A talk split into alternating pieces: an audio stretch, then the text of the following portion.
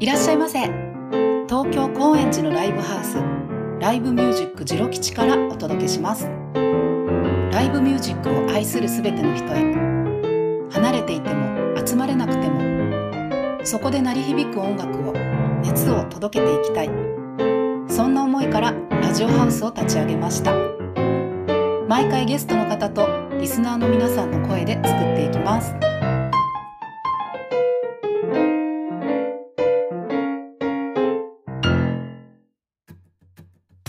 こんにちは、こんばんは。ジロ吉の美穂です。今日は店長のタカさんと一緒にお送りします。タカさんよろしくお願いします。よろしくお願いします。タカさんが。なんか急に寒くなってきたね。ねえ、急にね9いきなりびっくり月に入ってからうん。雨とかもねねえ。続いてね。なんかあれだね感染状況もあんまりまだね、うん。収まってない感じで、うん。だけどなんかこの寒くなった感じでそのままなんかこう緩やかに落ち着いてくれるといいけどねそういう感染状況もね。本。当ですよね。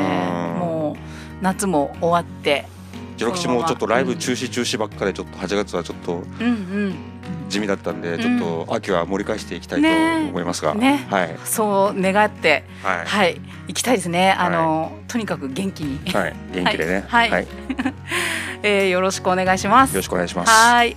では早速、えー今日のゲストをお呼びしたいと思います。えードラマーの本田珠也さんです。はい。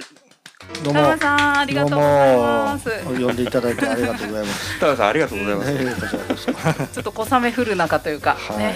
田辺さん、田辺さん、こうラジオとか出たことあるんですか？あありますよ。あうん。昔。あ、へうえ、ん。なんかトークとかやってるイメージないですけどね。昔はね。最近は割と饒舌になってきてる。あ、そうだね。そうか。あの本当ねいつも玉谷さんに無理なお願いをしたり、こうお世話になっていて。あの今日は改めて最近の活動から、まあ、はいちょっと昔話も聞いてみたいななんて思はっています。い。いいですよ。はい、嬉しい。で、えーこの中でもあのか本当にポジティブに活動していらっしゃるなって思っていて、あの8月の中旬20何日かにあの新宿ピットインで偉大なる日本ジャズマンに捧げる三夜として、はい。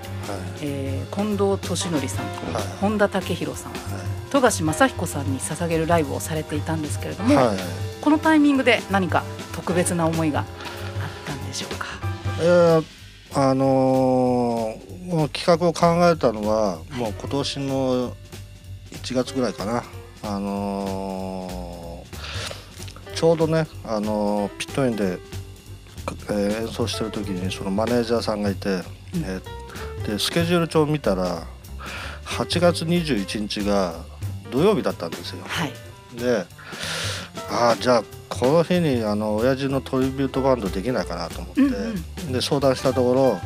あのじゃあそこのそこでやろうって言ってでまあ割と恒例になってるんですけどもその8月の中旬あたりで僕の 3days をピットにでやらせてもらってるんですけども、はい。まあ、今回もそういう感じでで 3days になって。うんうん。でまああのちょうどその親父が亡くなあのあの誕生日が21日でで次の日の22日があの僕の大尊敬するドラマーのあの富樫さんの,、はい。あのご命日だったんですよの日なんですよ、はい。でそれであなんかじゃあそういうなんだろう、うこう追悼的な、うん。あの3日間にしようかっていうことになって、でまあ去年あの本当に残念ながら亡くなった近藤さん、はい。もうあのすごく交流があったもので、うん。あのじゃあその3人を、えー、弔おうということで、うん。えー3日間、はい。えーやりました今回は。そうでした。すごい本当皆さん偉大な方々の。これ初日のうん酒井泰造さうんん、すごそうですね。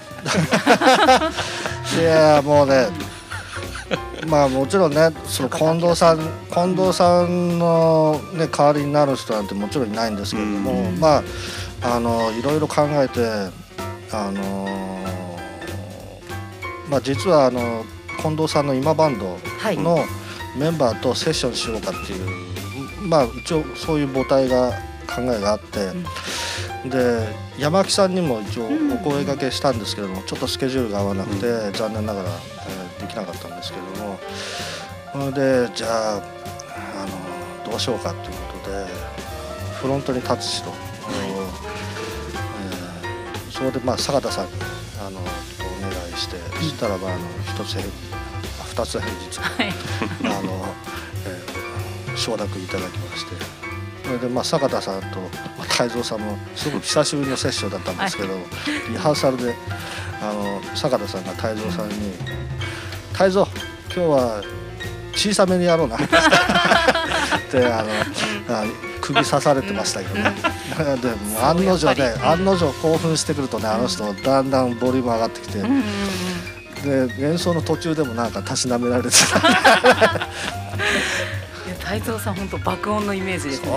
ゼロ吉でも。爆音。うん。ね、うん。僕だって昔ここであの古澤良次郎さんのパパラッコバンドを見たことありますけどその時も松川純一郎と、うん。ね、ギターはもう一人あの津村和彦さんのスリーギターでスリーギターであのツインドラムでものすごい音してましたねすごい覚えてるけどやっぱり。うんうんうんそっか。で2日目はもう本当に何だろうもうファミリーバンドみたいな感じで。あね泉さんね、はい。若手泉そうさなんんですけどあの、うん。ねもともとあの橋本真二さんってギターだったんですけどもね、えー真二さんも去年残念ながら亡くなってしまって、うんあのまあ僕泉はすごく昔から仲良くてで彼もすごくネイティブさんとか、うん。親父の音楽に傾倒してた。でネイティブさんの特にあのギタリストの亡くなったやっぱりあの大出元信さんも大好きで。うんうん。で、まあ、このトリビュートバンドもネイティブさんの曲もあーやるんであのすごくあの泉の参加は心強いというか、うん。あのバッチリだったと思います。うんはい。峰さんもいて。なんかジロキスでトリビュートバンドやってもらった時も、あれ45周年の時だっけ？えーっとその時橋本さんがまだいらっしゃって。そうね去年、はい、去年ですよね。ねでその時めちゃくちゃ演奏良かって、うんうんうん俺結構感動して、ねあの時ほら打ち上げでもつ鍋持ってきてあそうさだそうだそうだ。でそうだ。しんちゃんさうんうんうん。体調悪いのにもつ鍋食べてさ 大丈夫かよって。そしたらその食べた次の日、ん。胃が痛いとか言って。さ なんでねあのゼロ吉のもつ鍋は本当本田武弘さんがもともとだって本田武弘さんといえばですね、東京にもつ鍋を広めた人ですからね。そうそうそうそうそう。いや本当そうですよね。でしかもすごい特徴的なあのあれでニンニクがすっごい量で。ニンニクっていうかまあ鷹の爪あね鷹の爪。そう。もう逸話がいっぱいありますよ、はい。また多分その話も 後か後からね。で。はい。はい。はい。でそんなそねすごい3日間。ううんん、まあ俺、うん。そのトリビュートバンドのさっきの話は続きだけど、うん。森谷美幸さんがうん奥奥様でいらっしゃる、はい。うん。素晴らしい演奏で、いやいや俺ねめっちゃくちゃ、あれすげえいいなと本当思いましたね。うん。ありがとうございます、そうでしたね。そうだ。でまあ本当今もうお話ありましたけど玉屋さんはお父様が本田武弘さんジャズピアニストの。でお母様はジャズシンガーチコ本田さんでおじ様に本、えーサックスプレイヤーの渡辺貞夫さん。すごいですね。ドラマーにドラマーの渡辺文夫さんという本当音楽一家で育ってらっしゃって、どうなんですかそういう音楽一家に生まれる感じって。いやまああのなんかしかもあんまり、まあううん。ん若い頃はねその全然意識してなかったんですけどね、うん。やっぱりあの実際に貞夫さんとツアー行ったり、なんかこう寝食共にしすることによってなんかどんどんどんどん自分にこうこうなんとなくプレッシャーみたいなものを感じてきましたけどね。でもなんだろう。僕はそれはきっとなんか神様のあのプレゼントっていうかギフトだと思ってるんであのなかなかそういう体験っていうかその置ける環境にうん。置くことできないと思うんで、うん。それをまあまあ自分の中で大切にしてる部分ではすごくありますねやっぱり。はもう子供の頃とかって、まあ俺はよく本田さん知ってるじゃないですか、い。うん。そういう ああいう人じゃないですか。まあチコさんもそうだし、ででまあ貞夫さんは俺お会いしたことないんですけど、うん。であのまあそういうお父さんでどうどんな家庭だったんですか？やっぱ普通じゃないっ聞きすよね。たいそのお話も本当に。まあ普通じゃないですよ。うん。でも貞夫さんはジロ吉のオープンの時やったんですよね、うん。確か。その時はもうよくやってたん。ですねこれ言っていいのかな話。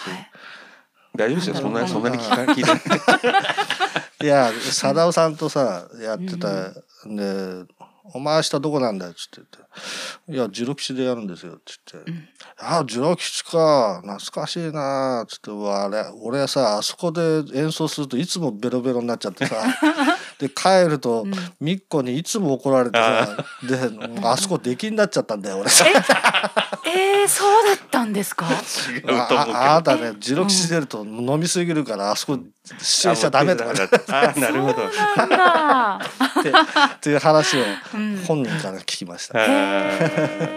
へまあ楽しかったんでしょうね。まあそうだね。だってもうあの子イケイケだったもんね、みんな若かったし、なんか俺は聞いた話だと塩継さんとかねあの、いろんな人がこう夜の夜来てるから、うん。セッションにもなるし、だからジャズの人だけじゃなく、うん。ブルースの人とかね、ロックの人とかもいたりしてむちゃくちゃにな,、なって、うんだってあのデメタとかもねすごい最初のやつとかね、もうそうそうたるね、そうそういやー本当に。しーちゃんブラザーズとかね、そうそうそうそうそうそう。一緒にやったりして。やっぱりそれはもうね眞子さんのおかげです、本当っすよね。いやいやいやいやいや。すごい。だから日本でクロスオーバーが生まれたうん。みたいなところがジョロ吉みたいな雰囲気もあるっていうか、うん。うんもうそういいったを担ってるというか、そうやね、そういうハイブリッドなね。ハイブリッドで、うん。うんうん、で山岸さんとかをねこう関係なく古澤さんと一緒にやったり。そうですね。そうそうそうそう。そう。貞夫さんはだからそういう先駆者ですよね日本の。そうだねね。もともとは、うん。ら玉谷さんがじゃあもう物心ついた時はまあそういう音楽が溢れててジャズ、うんうん。でもどうどうしてなんかハードロックとか行ったんですか？言ったんじゃないけど。いやまああそうなんですね。まあ世代だからね、ああそっかそっか。うん。周りもそうだったんですか？みんな友達って。まあパンクそんなに周りでっていうのは、もうもうほらもう15歳でもうすぐプロになっちゃったからそういうつるむような友達いなかったんですよ、そうですよね。ねでもあの 例えば、まあ、中学生の終わりぐらいに、ん。例えば当時 MTV とかすごく流行ってた、うん。まあ、それであその MTV でそのヘビメタとかそういうのがこうビデオクリップ流れてて、うん。まあそういうのが影響あってよく聞いてレコードもいっぱい買ってうん。聞いてましたね。でだから僕ジロキシの鍵持ってたんですよ。あのさん持ってたんですか？うん、俺も親父と、親父からコピーをもらって。で そうそうあのん昼間、うん。お店が営業営業してない時にうん。一人で入ってドラム練習してて、そうだったんですね。その頃はずっとメタルのドラムをコピーして。え練習してえたけど、あじゃあジェロ吉でメタルの練習してたんですかそう。ー。メタル練習して面白い。へえ。え玉谷さんでもい何歳からドラム叩き始めたんですか？あー何歳だろうあのまあプロデビューとしてはまあうん15歳なんですけど、そのスティックを持って叩いたのはもう3歳ぐらいから叩いてたみたいな話は親から聞いてますけどね。うんでもなんでドラムだったんですか？その。いやあのーしまあ人並みに、うんあのーピアノ教室に行って、ピアノを習ってたんですよ。ででそのピアノの先生がとても厳しい人で、うんでなんか間違えるとパッてこう手を弾くんだよね。それがすごく痛くて。でなんかこうすごくこう自由を感じないというか、うん。なんかこうその譜面を見てこう弾けないで叩け叩かれるのがすごく理不尽な気がしてきて、でもうなんかすごくそれがトラウマっていうのかなもう嫌になっちゃって、ん。でもうなんかしまいにその先生に反抗するようにピアノの鍵盤をこうやってこうやって指であのドラムを叩くようにこう弾いてたよ、うん。でもうそれからもうなんか叩くの方がなんか好きになっちゃったみたいなへえみたいですね。うん反抗心先生の反抗心からドラムになる。そう。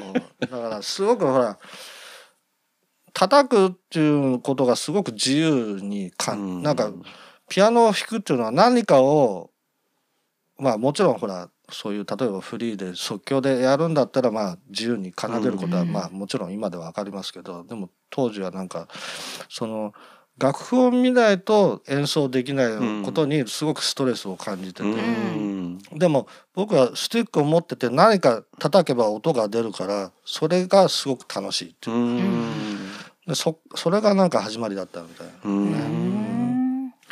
じゃあもうずっと、まあ、3歳ぐらいからたスティック持ってはい。小学校の時とかもずっとやなんかやって。そうだ飛び入りしたのがは最初小学校の時じゃないでしたっけそう。ネイティブさんに。そう。えそうなんですか？小学校6年の時かな、それなんかフェスフェスかなんかの時のに、え？フェスかなんかですか？らそうあネイティブさんに。のマダラオジャズフェスあの第1回目の時だったんですけど。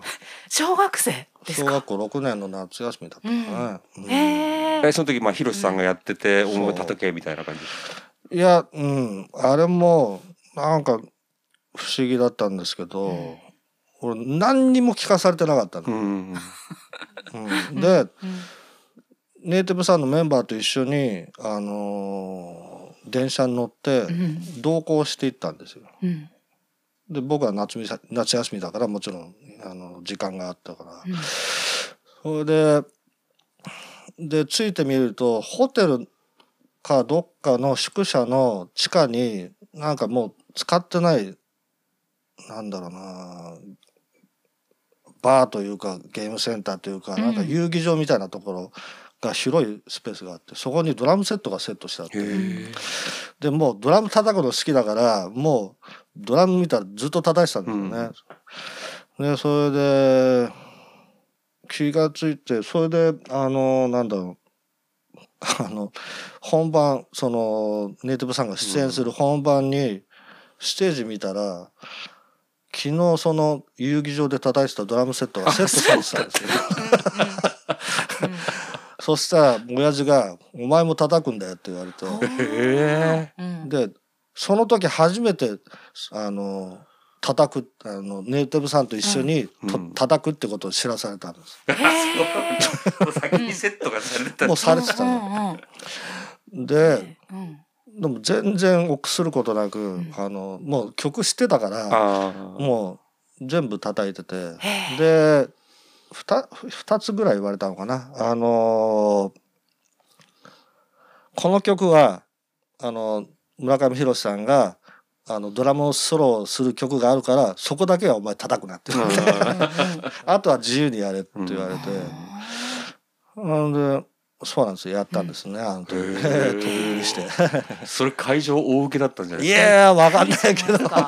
俺はもうだからもう何にもね考えてないんですよ。ただ叩くのが楽し楽しいから。うんうんうんね純粋に。うん。それうん。うん。それからあれですよねあのレコーディングとかもやってますよねネイティブさん。そうねそのその後ねだから中学校を卒業する手前うんというか、まあ15歳14歳の時、うん。でまあその頃もずっとここのジロ吉で練習してたんですよ。である時あのお前も一緒に練習しようっつって、うん。親父が誘ってくれてあの2人で練習してたんですよ。はい。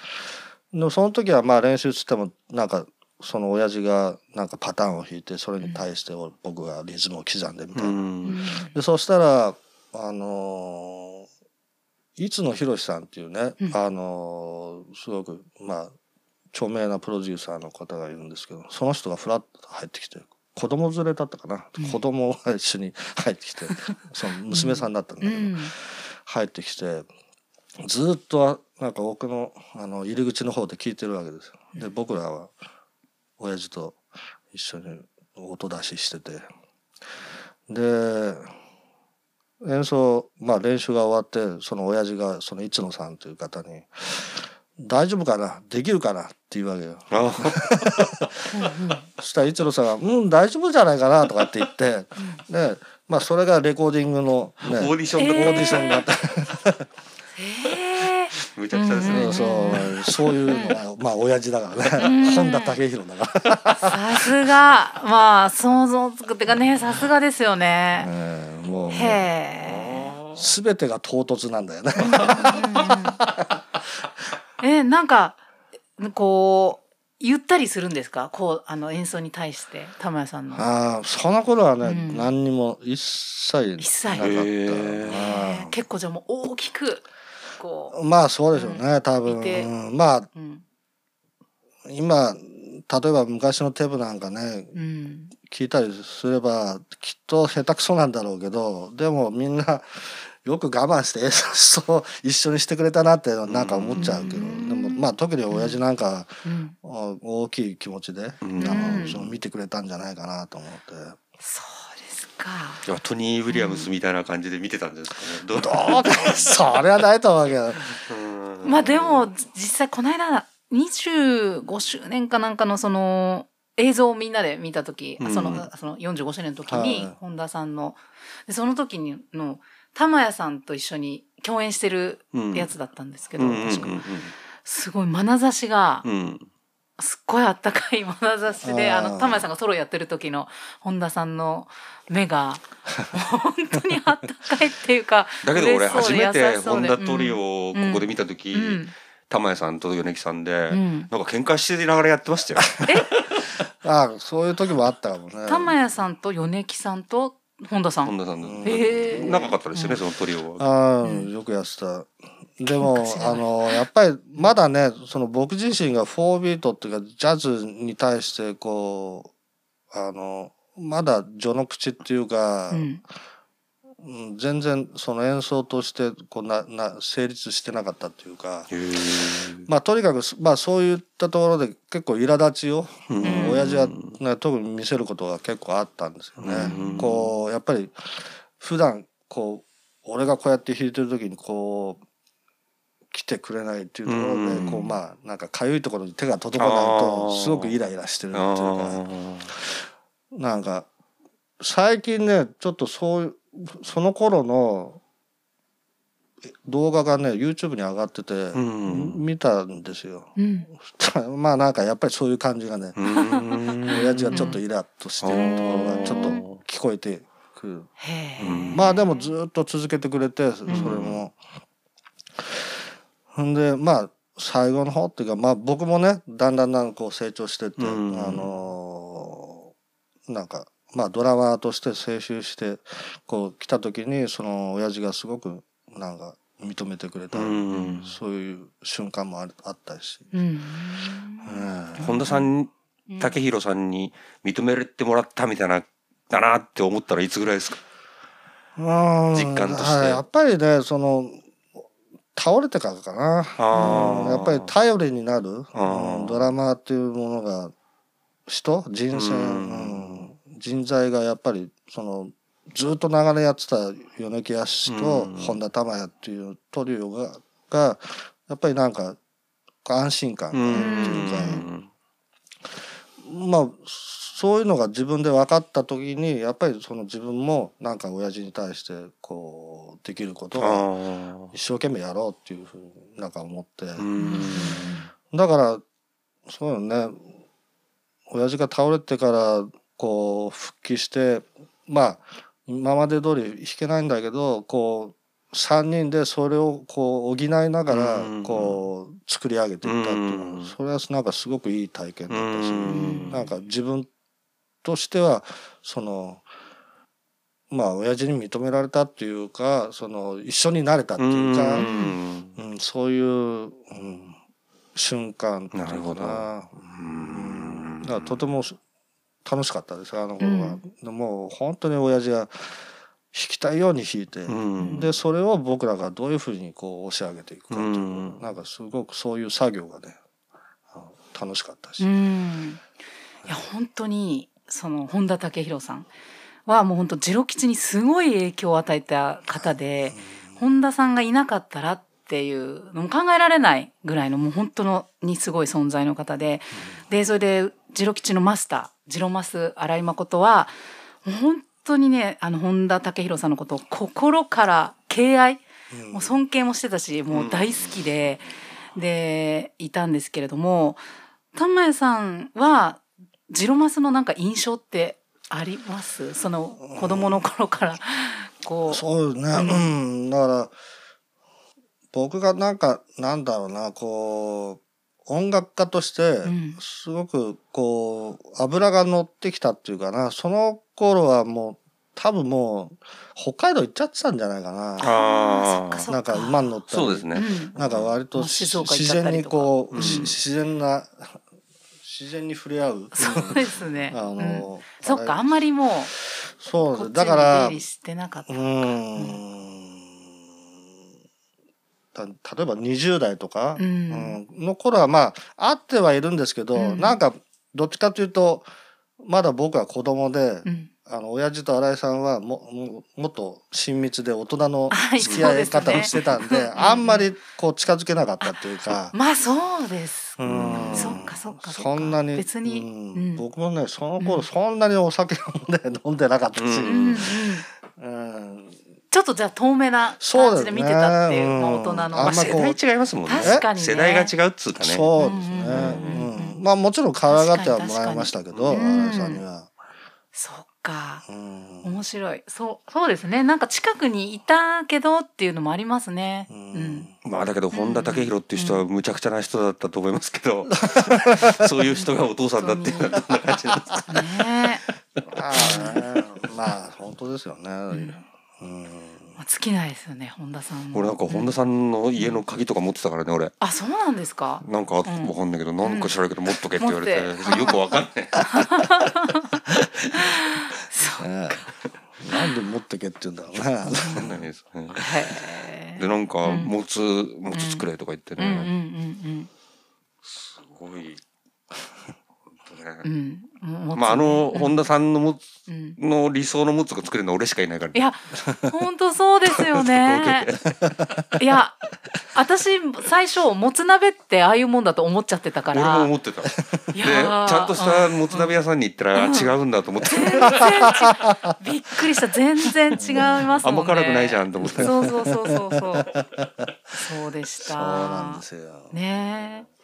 で、あのー、ほんと本田さんの話題尽きないんですけど、ちょっと、ちょっと話題をが変えまして、えっと、私、結構前なんですけども、7、8年以上前かな、玉谷さんがツイッターで朝の4時くらいに、すごい好きな曲だったが、すごい曲なんだとかって言って連続ツイートしてた時があったんですよ。こうなんか YouTube のなんかリンクとか。で、そこに、4 in 1、あの、トッド・ラングレンとゲイリー・ウィンドの聞いて、玉谷さん覚えてます？全然覚えてない。私その割とそのつぶやいた瞬間に見てて、うん。でしかも朝の4時起きててでそれでえなんだろうってなんか気になってすぐ聞いたらものすごい衝撃受けて、もうその時からあのフェイバリット曲になってて。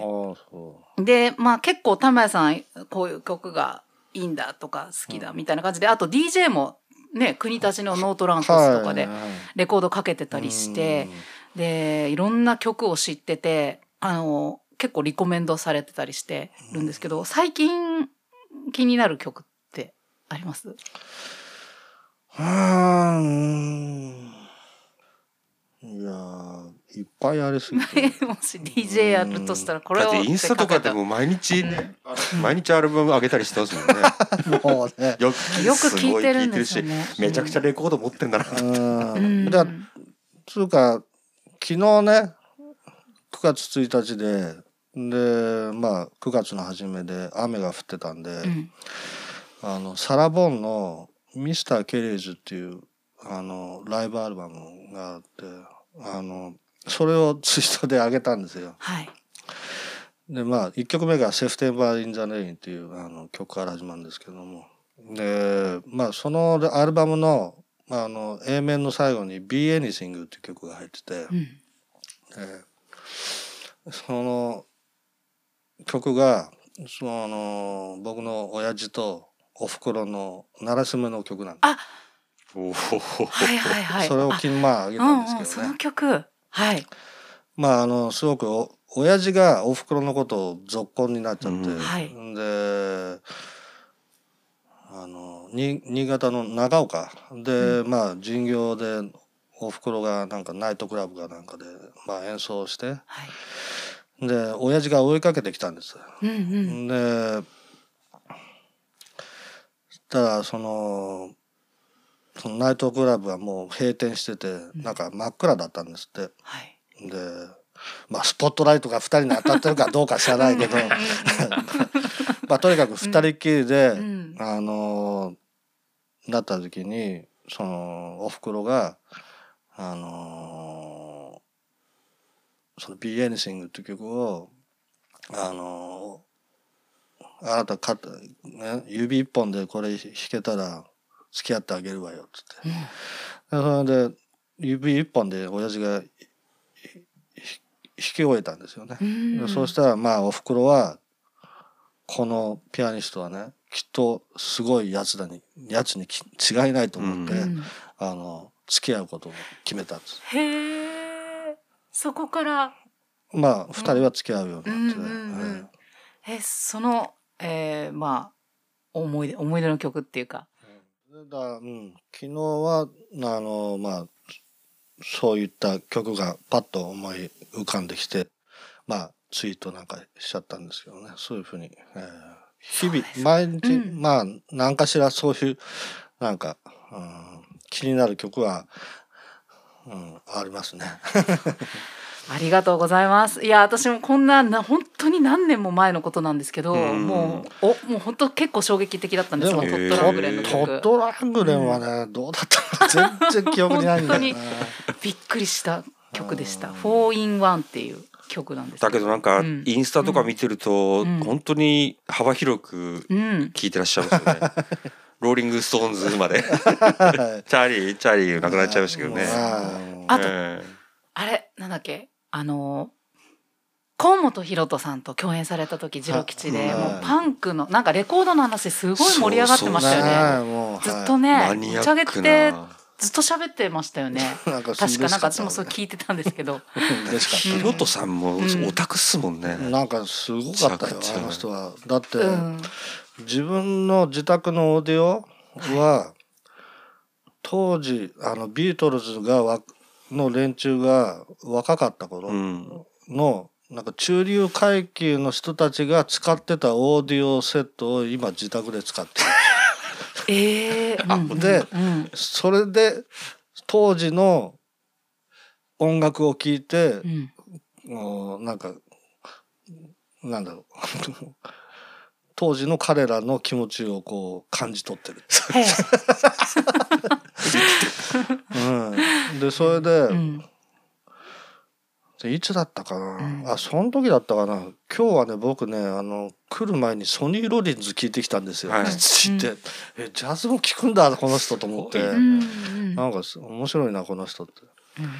でそのその打ち上げでまあもちろんその僕もパンク好きだからそのいろんなパンクのうん。話もしたんだけど、あとあの昔の特撮とか、うん。そういったアニメの主題歌の話でも盛り上がっちゃって、うんうんうんでなんかねああいう曲はねこうみんなで「わーわー」っていうところがねパンクと似てるんだよねとか言ってあこうみんなで合唱するような。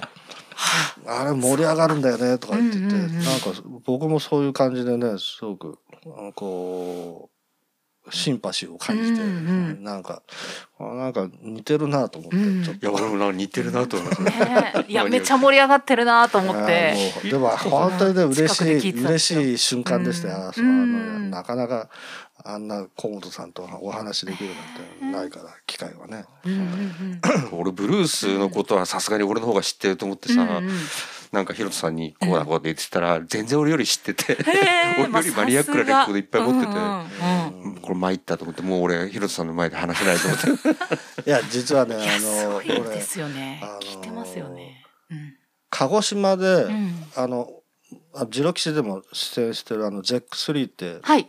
うん。あのバンドで鹿児島で演奏があったんですよ。でその日の会場があのビルでその3階4階5階がなんかライブ会場なんですよはい。で僕らは3階でやってたんですけど5階の一番でかい会場で、うん。あのクロマニオンズだったんですよ。おお。同じ日に。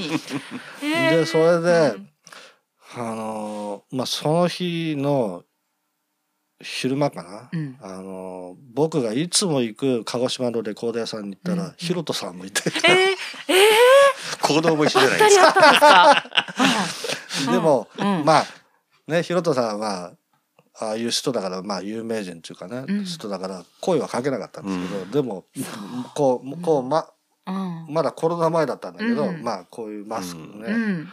マスクして、まあ、わからないようにしてたんだけど、うん。もう絶対河本さんだなと思ったらなんか、あの得体の知れないシングル買ってて、好きだなこの人と思って。でそれでその日の夜にあの河本さんにメールして、うん。もしもしね時間があったら一緒に飲みませんかっつって言って、そしたらあの「大丈夫だよ」っつって言って、うんで鹿児島のとあるブルースバーに行って、うん。あの一緒に飲んで。えーいいですね。そういうマニアックな談義をしたわけです楽しそう。そううん結構音楽の話なんかして、楽しかった。はあ、そうですか。めちゃめちゃ面白いですよね。なんかあの去年あの YouTube の配信でソロドラムやってもらったじゃないですか。はなんかあの時なんかあのなんていうんですかねドラムの演奏最初からバーって聞いてて、うん結構物語を感じたんですよなんか演奏に。い。うんやっぱなんかどういう思いを込められたのかなと思ってちょっとお聞きしたいなと思って。ああ、うん。実はね、俺ドラムソロってやったことなくて、え初めてあれが初めてだったんです。すごいそうだったんですか？うんまあもちろんあの あのね普通に演奏でドラムソロはやったりはするんだけど、うんあの本当に独奏ではい。あの一人っきりでドラムソロをやったのは初めてだったんで。そんな貴う重。んででもあの別に何を考えて、うんあの演奏したわけじゃなかったんだけどまあとにかく最初にこれから始めようとか、うんまあそういうことは思ったんですけどね。でもまあタカがこう物語を感じてくれたっていうのはすごく嬉しいことなんだけど、あのこれはあの人と演奏してなんか曲でドラムソロになっても一人でドラムソロやってても多分同じだと思う。んですよ。ああの自分の中でそういったなんだろうこう積みやつ積み上げていくっていうかうんうんうんうん。構築していくことがすごく好きなんですよ。うん、だからまあ多分自然にそういうふうになってなるほど。まあ聞く人にそういったイメージをうん持ってもらっうん持ってもらえたっていうのが、うんまあ僕とにとっては嬉しいことだったんですけど。うんなんか俺よくうんジャズのドラムの人っうんていうかジャズ面って俺すごいなと思うので思うのがあのー例えば玉谷さんがこうドラムソロやるじゃないですか。でドラムソロがもう終わりですよとかって言ったりしないじゃないですか。うんそれなのにバシッとテーマに戻ったりするじゃないですか。あれっていうのはうん。やっぱり例えば峰さんだったら峰さんがもうあもう玉谷これで終わりだなってこっちを見てて分かってるわけじゃないですか後ろなのに。っうん。てことは物語を感じてるってことですよね。だからやっぱり。そう、うん、うん。あのまあまあ二通りあるんだけど、まあ例えばそのコード進行にのっとってうん。ドラムソロをやる場合もあるし、あとはまあその尺を取り払っちゃって、うんまあ自由にドラムソロをやって、で次のあのもテーマに戻るっていう、まあ大体やその二通りあると思うんだけどまあどちらにしてもそのなんだろうジャズのいわゆる語法っていうか、うん。この語彙というか、うん。そういうものが昔からいろいろあって、うん。このフレーズが来たら大体ああのこう来るだろうなっていうと、うん。おおよその予想がつくようなフレーズってあるんですよね。うんのいくつか。なるほど。うん、だからあのー決してあの偶然ではない。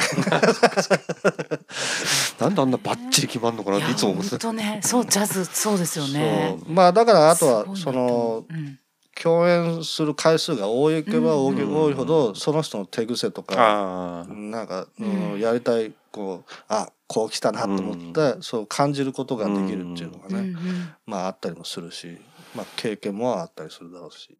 うん。いやなんかね俺ジャズメンってちょっと軽く超能力者かなと思う時あるんだよね。うん。一回俺もつ作ってて、うん玉屋さんがそろそろおかわりって言うんじゃないかなと思って、玉屋さんの方見たら玉屋さんこっちを見たことがあって、はいってやったの。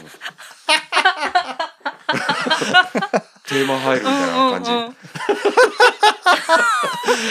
でもそれなんか感じる方もすごくないですか？まあ、そうかもしれないけど野生の感じとか。いやうん。俺演奏しながらこう器持ってたわけ？いや違うあのあれで、あの打ち上げの時ね、うんああ打ち上げだからテレパシーを、うん。あのあれしてるってこと言いたいってことですか？だってそんなテレパシーっていうか結構離れてたしううん。うん思いを、思いとかまあ、うん。玉屋さんがそうそう言うんじゃないかって俺は見てたら、うん、すぐに見た瞬間にすぐこうやったからあー。これは超能力があるなみたいな。